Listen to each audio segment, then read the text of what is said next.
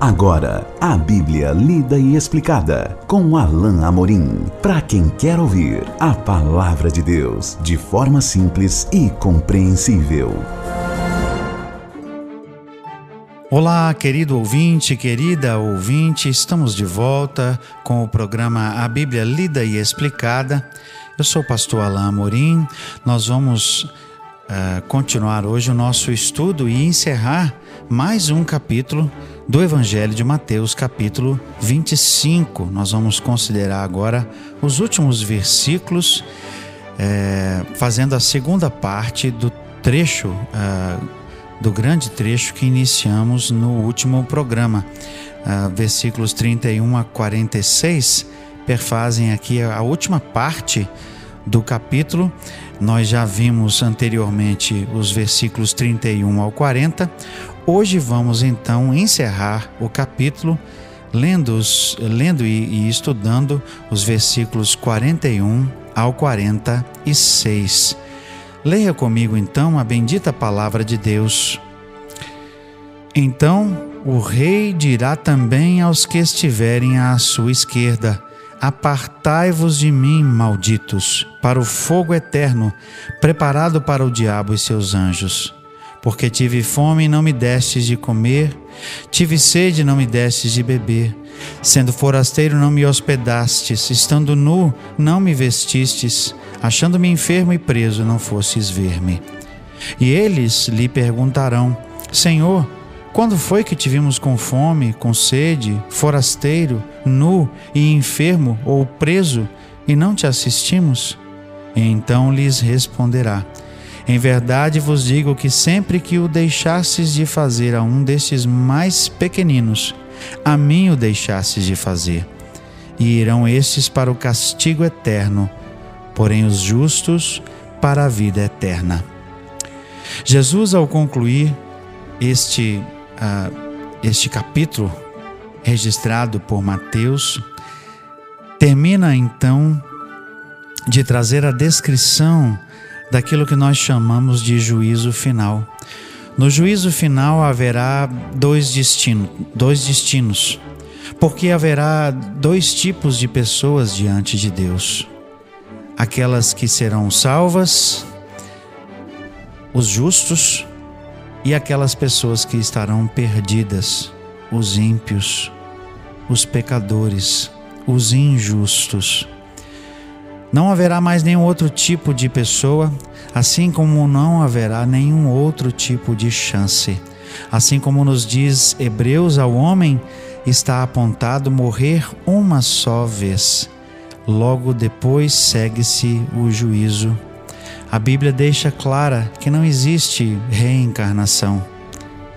A Bíblia deixa claro que não existe purgatório, não existe segunda chance não existe uh, uma maneira de, de voltar atrás a partir desse momento. A partir do momento em que nós morremos, que deixamos esta vida, cessa-se toda a oportunidade de aceitar Jesus, de buscar ao Senhor, de se arrepender, de fazer o que é certo. Por isso, esse texto é descrito do ponto de vista de quem se encontra na presença de Jesus, aqui nesse grande dia. As nações, como diz o começo do texto que nós vimos, que estarão diante dele todas as pessoas, e ali o destino eterno de todas as pessoas será selado. Não haverá segunda chance, não haverá outra oportunidade. Se nós queremos, se, se, se nós queremos, ou melhor dizendo, se você que me ouve, porque eu quero dizer para você, eu já eu já reconheci o Senhor Jesus, eu já o aceitei, eu vivo para ele. E eu espero que essa seja a sua realidade também. Mas se você está me ouvindo agora, querido ouvinte, querida ouvinte, e você ainda não decidiu-se por Jesus, você ainda não se arrependeu, você ainda não buscou a Deus, ainda há tempo. Enquanto há vida, há tempo. É isso que a Bíblia ensina.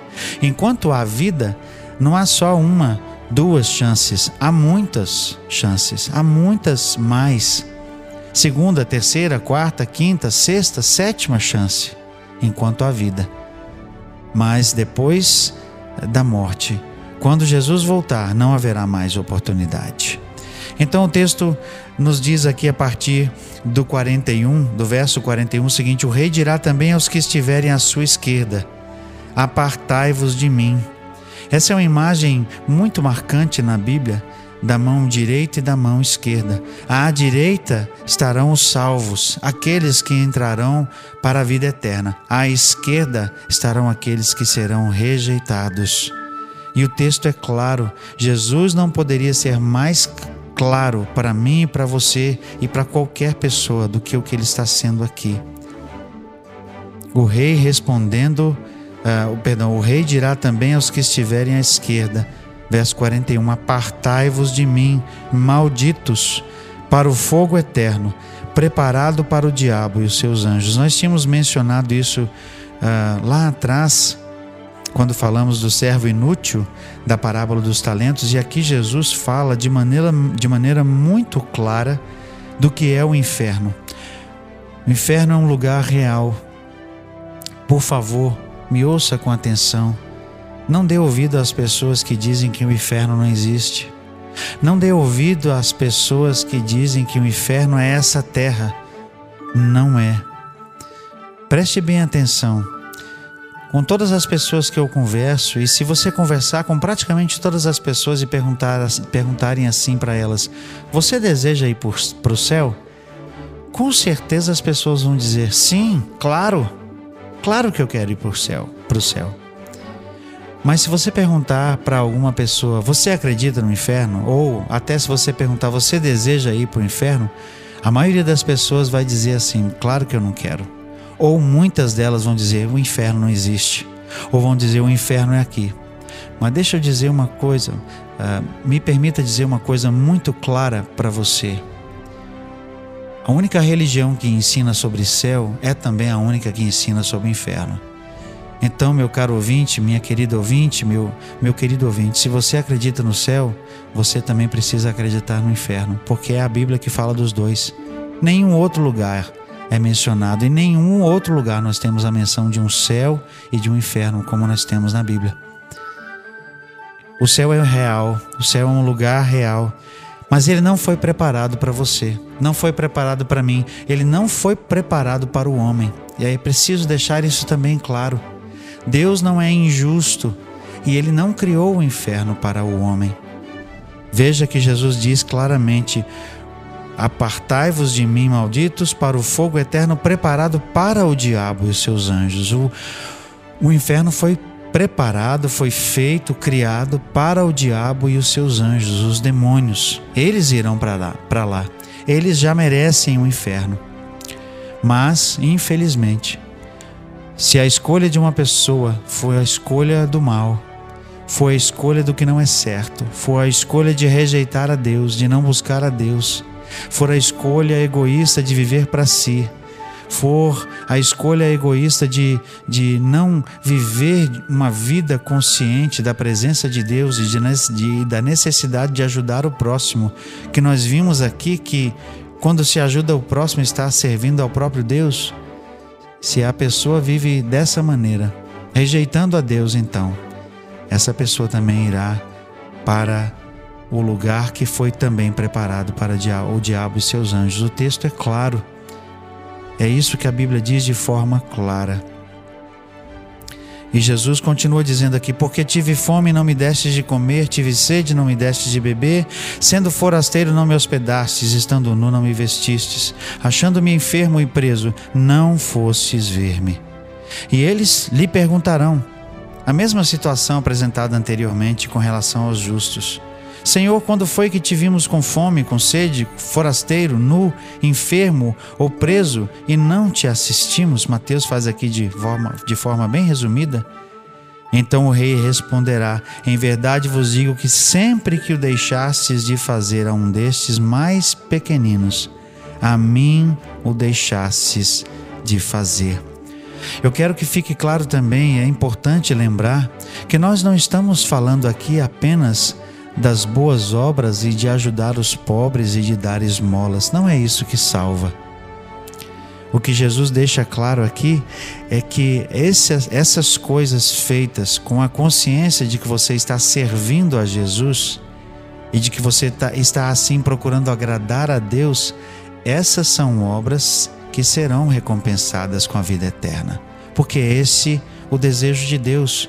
O desejo de Deus é que a humanidade o conheça e o reconheça na pessoa de seu filho Jesus, o recebam como Senhor, como Salvador e passem a viver para ele e façam a sua vontade. E dentre as coisas que são a vontade de Jesus estão a pregação do Evangelho, a mensagem dele e também o fazer bem às pessoas.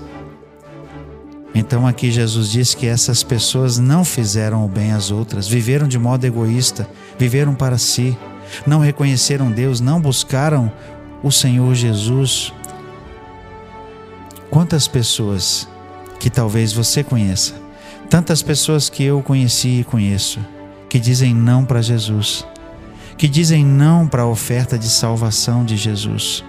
Quantas pessoas que dizem: "Ah, amanhã eu vou aceitar Jesus" amanhã, mas hoje eu vou viver para mim, hoje eu quero é, buscar as minhas coisas, hoje eu quero trabalhar um pouco mais, eu quero um pouco mais de dinheiro, eu quero aproveitar mais a vida. Amanhã eu penso nisso. Todas essas pessoas, infelizmente, vão encontrar uma realidade bem diferente quando se depararem com o fato de que não poderão mais se arrepender, de que vai chegar um dia em que será tarde demais que vão se deparar com Deus e em sua presença, e em sua presença vão ouvir a condenação eterna. E o texto termina com essa triste realidade, que é a mais absoluta verdade. O texto diz assim: irão estes para o castigo eterno. Mas não termina aí. O último, a última frase diz: "Porém os justos para a vida eterna". Jesus termina do modo como ele começou, falando dos dois caminhos, das duas realidades, dos cabritos e das ovelhas, daqueles que estarão à direita e daqueles que estarão à esquerda. Esse é o final de todos nós. Querido ouvinte, querida ouvinte, ouça com toda a atenção. Eu lhes digo isso com todo o amor com que também o Senhor Jesus disse isso naquele tempo. Só há duas possibilidades, só há dois caminhos. Há apenas duas escolhas: o caminho que conduz a Deus e o caminho que conduz à perdição. O caminho trilhado fazendo a vontade de Jesus e o, e o caminho trilhado longe de Jesus. E eu deixo aqui para você, para sua reflexão, essa realidade, mas com o convite para que você pense e repense e entenda que enquanto há vida, há esperança. Que enquanto você está vivo e está ouvindo até mesmo essa mensagem, há esperança. Você pode dizer sim para Jesus. Você pode dizer sim, eu quero te servir, Jesus, eu quero te aceitar. Eu quero viver para ti. Eu quero fazer a vontade de Deus. Eu quero fazer as coisas boas com a motivação certa, servindo a Deus. Meu querido ouvinte, minha querida ouvinte, essa sem dúvida é a vontade de Deus. É a vontade de Deus. A Bíblia diz que Deus não tem prazer na morte do ímpio. O desejo de Deus é que todas as pessoas se salvem como ele mesmo nos diz lá em, 1 Pedro, em 2 Pedro capítulo 3, verso 9.